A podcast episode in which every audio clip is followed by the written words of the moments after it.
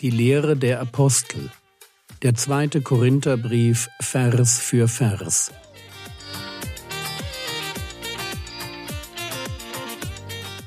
Theologie, die dich im Glauben wachsen lässt, nachfolge praktisch dein geistlicher Impuls für den Tag. Mein Name ist Jürgen Fischer und heute geht es um 2. Korinther Kapitel 1 Vers 21 bis Kapitel 2 Vers 4. Wir waren da stehen geblieben, wo sich Paulus als ein Bote Gottes identifiziert, der den Korinthern die Verheißungen Gottes gebracht hat. Und wir wollen weitermachen mit 2. Korinther Kapitel 1 Vers 21. Der uns aber mit euch festigt in Christus und uns gesalbt hat, ist Gott. Paulus betont jetzt, dass Gott es ist, der zwischen den Korinthern und den Aposteln eine besondere Verbindung schafft, indem er sie zusammen fortlaufend festigt. Wir müssen das gut verstehen. Alle Festigkeit im Glauben ist immer ein Geschenk von Gott. Das ist nichts, was wir aus uns heraus schaffen können. Er salbt uns mit seinem Heiligen Geist für den Dienst, den er uns gibt. Und dann stellt er uns in die Gemeinschaft derer, die fortlaufend seine Festigung erfahren. Wichtig ist dabei Folgendes. Paulus betont hier das mit euch. Wir brauchen für das Festwerden im Glauben eine Gemeinschaft. Wenn die Korinther ihre Beziehung zum Apostel abbrechen, dann wird das ihre Festigkeit in Christus beeinflussen. Und jetzt geht Paulus noch einen Schritt weiter, wenn er formuliert, dass wir nicht nur durch den Geist gesalbt, sondern auch versiegelt sind. 2. Korinther Kapitel 1 Vers 22 Der uns auch versiegelt und die Anzahlung des Geistes in unsere Herzen gegeben hat. Gott hat uns versiegelt. So, wofür steht ein Siegel? Ein Siegel steht für Eigentum bzw. Authentizität. Mit einem Siegel bringe ich zum Ausdruck, das ist meins und ich werde auf mein Eigentum aufpassen, Hände weg. Der Herr Jesus hat uns mit einem Preis erkauft. Er hat mit seinem Leben für uns bezahlt. Und deshalb gehören wir eben nicht mehr uns selbst, sondern Gott. Und wenn es hier heißt, der uns auch versiegelt und die Anzahlung des Geistes in unsere Herzen gegeben hat, dann ist dieser Begriff Anzahlung des Geistes so etwas wie die erste Rate auf die Ewigkeit. Der Begriff Anzahlung beschreibt, was ein Arbeiter als Anzahlung bekam. Es gibt mehr, wenn die Arbeit erledigt ist. Aber bis dahin ist klar, dass der Heilige Geist in uns, dass er uns garantiert, dass noch mehr kommt. Merkt ihr, wie Paulus hier die Gemeinsamkeiten betont? Aber auch wenn sie eigentlich genug Grund hatten, ihm zu vertrauen, war es doch Gott, der in ihnen wirkte. Paulus hatte natürlich Gründe, nicht zu kommen. Das ist ja, was als Vorwurf immer noch im Raum steht. Paulus, du bist, obwohl du es versprochen hast, nicht zu uns gekommen. Ja, was waren denn seine Gründe? 2. Korinther Kapitel 1 Vers 23 Ich aber rufe Gott zum Zeugen an gegen meine Seele, dass ich, um euch zu schonen, noch nicht nach Korinth gekommen bin. Das hier ist ein Schwur. Ich rufe Gott zum Zeugen an gegen meine Seele. Ein Schwur, mit dem Paulus noch einmal auf die ernsthafteste Weise, eben durch eine Selbstverfluchung. Das ist ja, was ein Schwur ist, eine Selbstverfluchung, dass er damit zum Ausdruck bringt, dass seine geänderten Reisepläne zu ihrem Besten waren. Er war nicht gekommen, stimmt, aber er ist nicht gekommen, weil er einen Konflikt vermeiden wollte. Um euch zu schonen heißt es hier. Paulus duckt sich nicht einfach weg. Er ist bereit, sie wie ein Vater zu züchtigen. Und am Ende dieses Briefes warnt er sie, dass er kommen wird und dass er dann nicht schonen würde. 2. Korinther Kapitel 13 Vers 2 Ich habe es im Voraus gesagt und sage es im Voraus wie das zweite Mal anwesend, so auch jetzt abwesend, denen, die vorher gesündigt haben und allen übrigen, dass wenn ich wiederkomme, ich nicht schonen werde. So, das ist, was beim nächsten Besuch passieren wird. Aber als er in der Vergangenheit darüber nachgedacht hatte, sie zu besuchen, da war ihm klar, dass Konfrontation noch nicht dran ist. Paulus ist eben nicht der geistliche Bulldotzer, der alle Gegner einfach niederwalzt.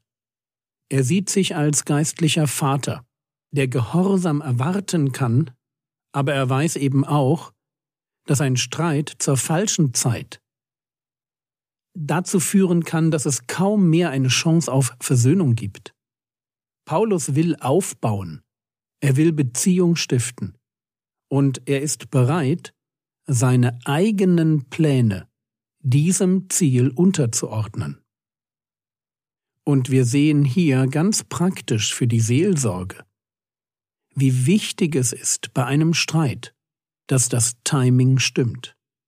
Und wir tun gut daran, wenn wir in so eine Situation hineinkommen, wo wir konfrontieren müssen, dass wir dann viel dafür beten. Und das ist deshalb so wichtig, weil es eben nicht darum geht, Geschwister durch die Autorität eines Amtes oder durch Machtspielchen oder durch ein dominantes Auftreten zu unterwerfen. 2. Korinther Kapitel 1 Vers 24 Nicht, dass wir über euren Glauben herrschen, sondern wir sind Mitarbeiter an eurer Freude, denn ihr steht durch den Glauben. Niemand hat das Recht, über den Glauben der Geschwister zu herrschen. Gerade Gemeindeleiter müssen sich das immer wieder vor Augen führen. Wir sind als Leiter die Knechte, keine Diktatoren. Wir wollen überzeugen, aber nicht Gehorsam erzwingen. Bestenfalls sind wir, wie der Apostel Paulus, Mitarbeiter an der Freude. Lasst uns nie vergessen, dass Freude ein Kennzeichen des Glaubens und einer gesunden Gemeinde ist. Wo es in einer Gemeinde an Freude fehlt, da müssen wir uns schon fragen, wie es um das Evangelium und um den Glauben steht. Dabei liegt die Verantwortung für unser geistliches Leben immer bei uns. Hier heißt es, ihr steht durch den Glauben. Und wir selber sind durchaus dafür verantwortlich, die Qualität und die Echtheit unseres Glaubens kritisch zu hinterfragen. Ganz am Ende vom zweiten Korintherbrief werden wir lesen, 2. Korinther Kapitel 13, Vers 5, Prüft euch, ob ihr im Glauben seid, untersucht euch. Merkt ihr, wir müssen uns selber prüfen. Die Verantwortung für die Echtheit und die Qualität unseres Glaubens liegt nicht bei der Gemeindeleitung, sondern bei uns. 2. Korinther Kapitel 2 Vers 1 ich habe aber dies für mich beschlossen, nicht wieder in Traurigkeit zu euch zu kommen. Kurz zu diesem nicht wieder in Traurigkeit. Es geht immer noch um die Frage, warum Paulus seine Reisepläne geändert hat. Antwort nicht weil er leichtfertig Pläne umschmeißt, sondern weil er die Erfahrung seines letzten Besuches nicht wiederholen wollte. Noch mehr Traurigkeit brauchte er nicht und brauchen auch natürlich die Korinther nicht. 2. Korinther Kapitel 2 Vers 2 Denn wenn ich euch traurig mache, wer ist dann noch da, der mich fröhlich mache, außer dem, der durch mich traurig gemacht wird? Merkt ihr, in welchem Dilemma er steckt? Er sieht in der Gemeinde der Korinther eine Quelle der Freude. Und es ist bestimmt sinnvoll, wenn wir über unsere eigene Gemeinde nicht anders denken, oder? Ist meine Gemeinde, die ich regelmäßig besuche, für mich eine Quelle der Freude? Also bei Paulus ist es jedenfalls so, er hat Angst. Angst davor, dass ein erneuter Besuch nur noch mehr dafür sorgt, dass die Korinther traurig werden. Und noch mehr Niedergeschlagenheit konnte er nicht gebrauchen. Auch deshalb nicht, weil die Korinther für ihn doch eine Quelle der Freude sein sollten. Und Leute, die traurig sind, machen einen selber nicht froh. So, was tut Paulus jetzt? Er schreibt den uns unbekannten Tränenbrief. 2. Korinther Kapitel 2 Vers 3 Und eben dieses habe ich euch geschrieben, damit ich nicht, wenn ich komme, von denen Traurigkeit habe, von denen ich Freude haben sollte, weil ich euch allen vertraue, dass meine Freude euer aller Freude ist. Mit eben dies und eben dies habe ich euch geschrieben, mit eben dies bezieht er sich auf den Inhalt des Tränenbriefes. Paulus schreibt einen Brief, weil er davon ausgeht, dass ein Brief das richtige Werkzeug ist, um sie zu gewinnen, und eben nicht ein Besuch. Merkt ihr?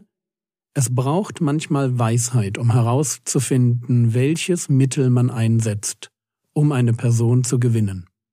Und noch etwas wird hier deutlich. Paulus hat sein Vertrauen in die Korinther jedenfalls sein Vertrauen in ihren Wunsch, den Konflikt zu lösen, noch nicht verloren. Er glaubt daran, dass auch für sie die Freude des Apostels an ihnen ihre eigene Freude ist. Also etwas, in das es sich lohnt, Arbeit reinzustecken. 2. Korinther Kapitel 2 Vers 4 denn aus viel Bedrängnis und Herzensangst schrieb ich euch mit vielen Tränen, nicht um euch traurig zu machen, sondern damit ihr die Liebe erkennt, die ich besonders zu euch habe. So, das ist wieder ein ganz wichtiger Punkt. Manchmal ist der ehrlichste Ausdruck von Liebe, dass ich einer Person sage, wie sehr sie sich in geistlichen Dingen verrannt hat und wo sie auf Abwege geraten ist. Der Brief, den Paulus schrieb, das war für den Apostel keine leichte Aufgabe. Er schreibt hier aus Bedrängnis und Herzensangst mit vielen Tränen. Merkt ihr? Zurechtweisung ist kostspielig. Für alle Parteien. Da ist die Angst um Seelen, die Angst davor, sich falsch auszudrücken, die Angst, selbst die Situation falsch zu sehen, die Angst, zu hart oder nicht hart genug aufzutreten. Und man sieht hier sehr gut, mit wie viel Liebe der Apostel an seinen geistlichen Kindern hängt. Und mich beeindruckt das, weil er mir darin ein Vorbild ist, und ich mir die Frage stelle, ob ich meine Geschwister genau so liebe, wie Paulus mir das hier an diesem konkreten Beispiel eines Konflikts vorgemacht hat. Das war's für heute. Morgen geht es mit dem zweiten Korintherbrief weiter. Das Skript zum Vortrag findest du auf frogwords.de oder in der App der Herr segne dich, erfahre seine Gnade und lebe in seinem Frieden. Amen.